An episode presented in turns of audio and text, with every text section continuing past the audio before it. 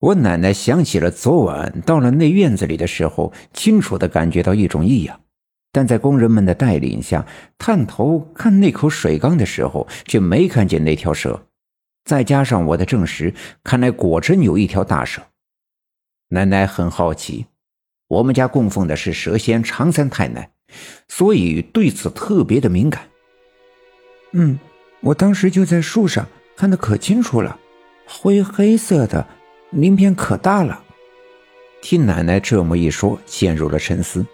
他知道，既然这条大蛇昨天被他们抓住，还差点被吃了，送掉了性命，那么昨晚现场冰封了整个刘家镇的雷雨，就很有可能是那条蛇在愤怒的报复。可是，我昨天去的时候，那条大蛇不见了呀，那个水缸里就剩下一块大石头。奶奶问道：“是被我放走的？”我不紧不慢的说道。奶奶听了却大吃一惊：“你不是从树上掉下来摔晕了吗？怎么去救的他呀？”奶奶问起这个，我便想起了昨晚我摔晕后做的那场奇怪的梦。在梦里，我放走了水缸里的大蟒蛇。可能是那梦境太真实，让我到现在都相信梦里的一切都是真实存在。昨晚躺在草丛里昏迷不醒，不知道过了多久，我听到了一个声音。我慢慢的睁开眼睛，那声音越来越清晰：“孩子，你来，把我放出去。”我听得很清楚，那声音就从院子里传来。我当时就猜到，跟我说话的就是刚才那条大蛇。可是魏刚从树上摔下来，还吐了血。我看过爸爸的那本武侠小说，小说里的那些武林高手一旦吐了血，很快就会死去，所以我还沉浸在恐惧之中。我躺在地上，对那个声音说道：“我自己都吐血了，快死了，哪有本事救你啊？”可那个声音还是召唤我，他还告诉我，只要我救了他，他就能保我不死。我便相信了他的话，挣扎着从地上爬起来，一步步走进院子。院子里还有几个工人没有睡觉，可他们却对我视而不见，仿佛并不存在这个世上。我顾不得那么多，赶紧来到水缸前。可是我的个子太小了，根本无法看见水缸里面。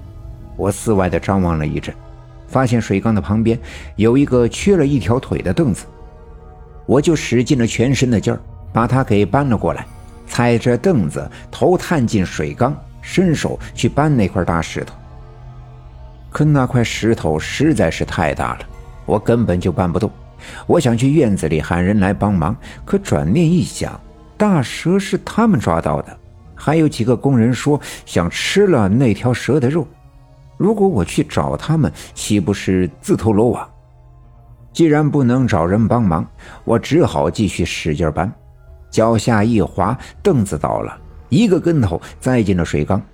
我的头结结实实的撞在了石头上，胸口一热，喉咙一紧，一口血喷出，正好喷在了那条蛇的头上。我吐出来的血溅到了一条蛇的舌头上，呼啦啦的冒起了一阵白烟。那白烟越来越浓。与屋子中间火炉上蒸锅边缘冒出的白烟一样，腾腾的升起。随着阵阵白烟，我的身子也慢慢的飘向空中，越飘越高，越飘越高。我低头看去，脚下就是那条大蛇，它已经飞到了空中，也正是它将我顶了起来。其实我一直知道它不是一条普通的蛇，但这次真的见识了它的本领。那阵白烟就在他的身边缭绕，越来越浓，越来越黑，还夹杂着阵阵的闪电的声音。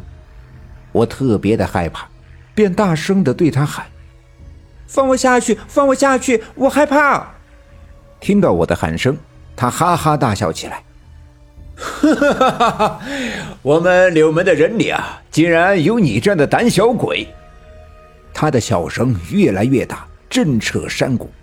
小阴坡的半山腰传来他笑声的回响，两个笑声叠加交错纠缠在一起，震撼人心。我再一次在这笑声里感到无比的憋闷，嗓子里仿佛被什么堵住，说不出话，不能呼吸，眼前一黑，再次在空中晕了过去。尽管我昏迷了过去，但仍可以感觉到自己的身体越来越轻，飘飘荡荡，像是一片不情愿凋落的叶子。又飘回到我刚才摔下来的树前面。我低头看去，树下的草丛里竟然还躺着一个自己。他双目紧闭，嘴角流着鲜血。我惊呆了，这让我想起前阵子的一天晚上，我也是这样，自己与自己分离成两个，一个在地上，一个在空中，无法分辨哪个是自己的躯体，哪个才是我的灵魂。可那次是三太奶召唤我去见他。而眼前呢，那个腾空而起的也是一条蛇，如三太奶一样的大蛇。那么，他是谁？与常三太奶有怎样的关系？本集已经播讲完毕，感谢您的收听。欲知后事如何，且听下回分解。